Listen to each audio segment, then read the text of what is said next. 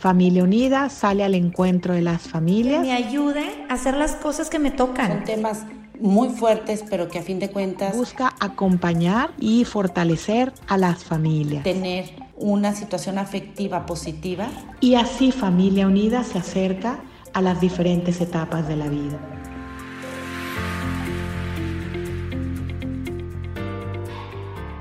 Hola, ¿qué tal?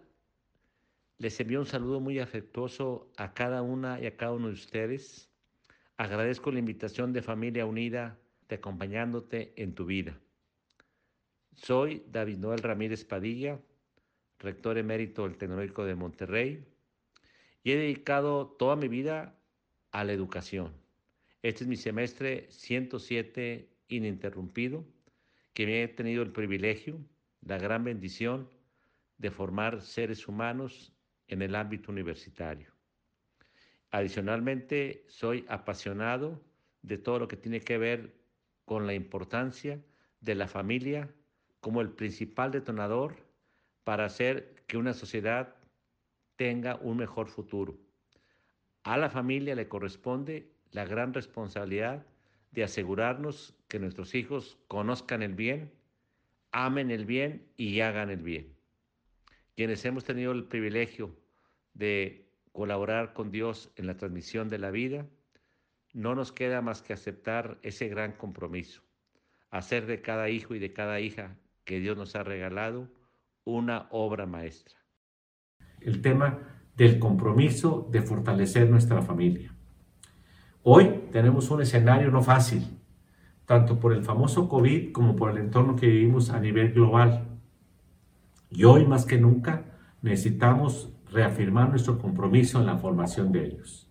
Y quisiera en forma breve, pero muy constante y muy tanjante, decirles el decálogo que yo creo que es no negociable para que ustedes y yo nos aseguremos tatuar en nuestros hijos. Este primer punto, este decálogo es esencial. No se vale que nuestros hijos en su existencia caminen en forma totalmente aleatoria. Tienen que tener propósito de vida. Esto es algo esencial. A todos nosotros Dios nos dio una vida para cumplir una misión, no para venir precisamente aquí a este mundo y pasar como el agua sobre las arenas sin dejar rastro. Yo nunca voy a aceptar que un ser humano me afirme que le gusta o le interesa ser parte de la estadística de los millones de seres humanos que nacen, viven y mueren como si nunca hubieran existido. Por lo tanto, número uno, asegúrate que tus hijos Ayúdales a que tengan propósito de vida. ¿Cuál es su sueño? ¿Cuál es su meta? Y motívalos a que efectivamente lo alcancen. Número dos, que es muy importante, que sean ellos muy emprendedores. Y emprendedor significa no que sean empresarios, sino que efectivamente emprendedor significa que sean echados para adelante. Es decir, que entiendan que la vida es una carrera de obstáculos y que los obstáculos en la vida no se van a acabar hasta que nos morimos. Pero tú y yo tenemos un compromiso de preparar a nuestros hijos para que nunca en la vida ningún obstáculo les impida lograr sus sueños, su meta. ¿Y esto qué significa? Que sean echados para adelante, que emprendan. Vale más en la vida fracasar por intentar el triunfo, ese sueño, que dejar de triunfar por miedo al fracaso. Entonces, número uno, un sueño, una meta, un propósito de vivir. Número dos, que sean emprendedores. Y número tres, que vamos ligado a este número dos, que sean tenaces y resilientes. Hoy lo que más escucho, inclusive hoy con el COVID, hace mucha falta en los adultos y en los jóvenes mayor resiliencia, o sea, mayor capacidad de enfrentar las dificultades. Fácilmente nos desistimos, fácilmente nos hacemos un lado. No, las dificultades son para, como decimos en forma muy popular, tomar el toro por los cuernos y enfrentarlo mi experiencia como profesor durante más de 107 semestres, ¿qué me ha reflejado? Que le voy más al, alumno y a la alumna tenaz que al inteligente. Toda la vida, la estadística me lo dice, quienes más han hecho historia son mis exalumnas y exalumnos más tenaces, no los más inteligentes. Por lo tanto, número tres, hay que forjar a nuestros hijos una gran capacidad de resiliencia, que no se amedrenten ante los problemas, que entiendan que los obstáculos y las dificultades son parte de la vida. Y yo siempre lo digo y lo reitero, la adversidad es la mejor amiga para crecer. Pobres de aquellos que todo les va bien. Al revés, la adversidad, igual que un servidor, nos ha hecho crecer mucho. Gracias a ella, yo pudiera precisamente afirmar que no sería lo que soy si no fuera por las experiencias de la adversidad. Número cuatro, muy importante, que a tus hijos y a mis hijos les quede claro que en esta vida la misión no es amontonar, no es acumular, no es atesorar. La misión en esta vida es ser. Y ser significa no te desgastes por lo material, desgástate por ser una persona más feliz, más capaz de servir a los demás. Miren ustedes ahora con la famosa etapa del nuevo gobierno de medir el bienestar, se hizo una encuesta piloto, todavía la van a hacer a nivel global a nivel de todo el país. Pero me dio mucho gusto como esta prueba piloto, cuando se le pregunta a los mexicanos y a las mexicanas, sin importar las edades, si son pobres o ricos, jóvenes o viejos, ¿qué es lo que te hace feliz? ¿Qué es lo que te da bienestar? Les daban 15 diferentes conceptos. Viajar mucho, ir a otro país, tener un carro último año.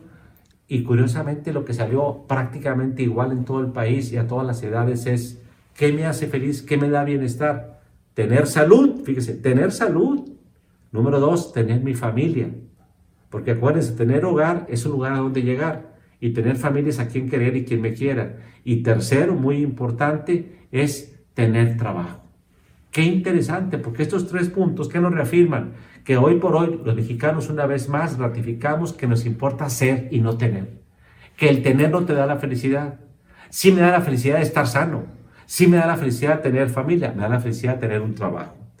Quinto punto importante que va muy ligado también con esta cultura, hay que educar a los hijos a ser solidarios. Y solidario significa que nunca olviden que todos tenemos un gran compromiso, una hipoteca social. Quienes más hemos sido bendecidos, especialmente por un país como México, donde de cada 100 mexicanos, nomás 7 estudian una carrera profesional, no se vale que mis hijos o un servidor pensemos que lo que yo sé es únicamente para amontonar, acumular o hacer cosas para mi beneficio personal. No. Hoy más que nunca, como vemos esta sociedad con tanta desigualdad social, tanta vulnerabilidad, tanta pobreza, no podemos no ser solidarios. Quinto punto, hay que ser muy solidarios y entender que el saber es para servir y servir especialmente a los menos favorecidos. Sexto punto importantísimo, en la época que vivimos global, hay que educar a los hijos a ser tolerantes y respetuosos. Hay mucha diversidad y hay que entenderlo y no hay que cegarlos. El hecho que tú pienses de una manera y yo piense de otra manera, no eres mi enemigo. Te respeto.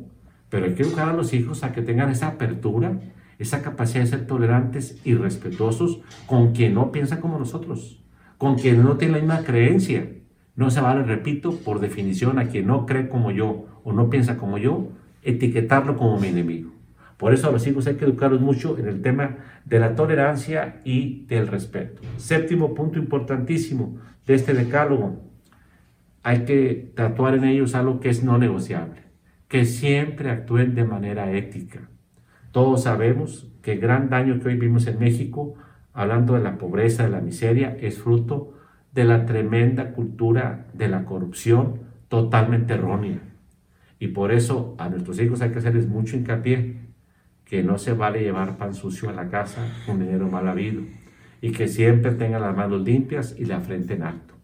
Pero por eso tú y yo tenemos que dar ejemplo de eso, si no puede ser muy difícil que mis hijos sean íntegros, éticos, si mi comportamiento no va de acuerdo a ello.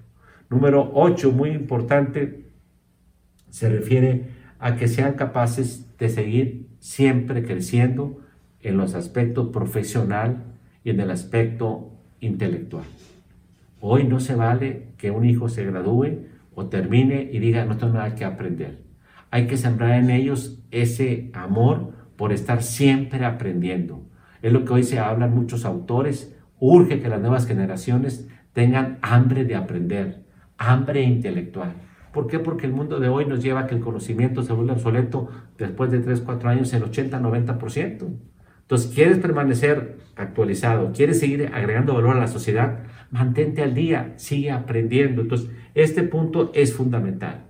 Número nueve, muy importante, tiene que ver con algo que es esencial. La importancia de la salud física y emocional. Y aquí es algo que hoy con el COVID lo hemos visto. Quienes están más sensibles a una situación fatal son aquellas personas que no tienen buenos hábitos de deporte, buenos hábitos de alimentación. Hoy tenemos que a nuestros hijos, aparte de tener propósito de vida, hacerles conciencia que su cuerpo es algo muy importante y que hay que administrarlo de manera inteligente. ¿Y qué implica? Hacer ejercicio, el deporte, como yo les digo mucho a los estudiantes en el TEC de Monterrey, los beneficios del deporte no se inventarían, son para el día que lo haces. Por eso hay que hacer ejercicio todos los días y también hay que tener una alimentación sana. Sana me refiero a cuidar los excesos, especialmente lo blanco que dicen los expertos. No te excedas en azúcares, no te excedas en harinas, no te excedas en sal. Y come de todo, pero come precisamente con prudencia porque nadie da lo que no tiene. Si tu máquina no tiene esa capacidad de un buen mantenimiento físico y emocional, va a ser muy difícil que tengamos la capacidad de hacer un buen servicio y una realización plena en la vida. Y por último, algo que es esencial, tenemos que fortalecer a nuestros hijos en lo que se refiere al aspecto de la espiritualidad. Y esto es esencial, ¿por qué? Porque efectivamente, si no hay ese compromiso de fortalecer la fe, y especialmente cuando vienen momentos difíciles, ese hijo, esa hija va a ser muy difícil que encuentren su razón de vivir y que encuentren mucha paz interior. Todos estamos dos columnas, la razón y la fe. La razón me da la inteligencia para decir, ah, caray, hay esta situación, está nublado, va a llover. Así mi razón me lo dice. Pero que te diga la lógica y especialmente la inteligencia, ¿por qué te apareció a ti un tumor maligno en el páncreas y no le apareció al vecino o a otra persona ajena a ti? Jamás te va a explicar la inteligencia, el por qué, la razón, jamás te va a explicar. ¿Qué te va a ayudar a enfrentar esa situación? La fe. La fe en que hay un Dios que te ama y que siempre ha estado contigo. Y en este momento que quizá difícil para tu existencia es cuando más se va a hacer presente. Pero eso qué implica durante toda la vida a nuestros hijos, educarlos, repito, no únicamente en la razón, sino hacerles hincapié qué importante es tener fe en un Dios que te quiere, que te ama y que te va a acompañar toda la vida, y especialmente en los momentos difíciles. Y en esa formación espiritual, hacerles, ver a nuestros, hacerles ver mucho a nuestros hijos que la esencia de la espiritualidad no es rezar mucho, no es ir mucho a los ritos religiosos, si es amar mucho, si es siempre estar creando valor a quien en la vida aparezca a un lado tuyo, a tu pareja, a tus hijos, a tus amigos, a tus colaboradores, a la sociedad.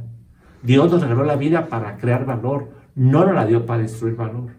Y el día que nos muramos, San Juan de la Cruz es muy claro, dice, cuando venga la tercera de nuestras vidas, seremos juzgados por el amor, no por haber ido mucho a la iglesia, sino por haber vivido siempre en qué te puedo apoyar, en qué te puedo servir.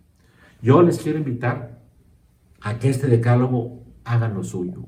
Vean en qué forma sus hijos hoy por hoy lo tienen internalizado. Y para ello, ya para finalizar, ¿qué les pido a todos los papás y madres de familia? Vivan cinco culturas muy breves. Primero, cultura del tiempo. Compartan tiempo con ellos Cultura número dos de la coherencia.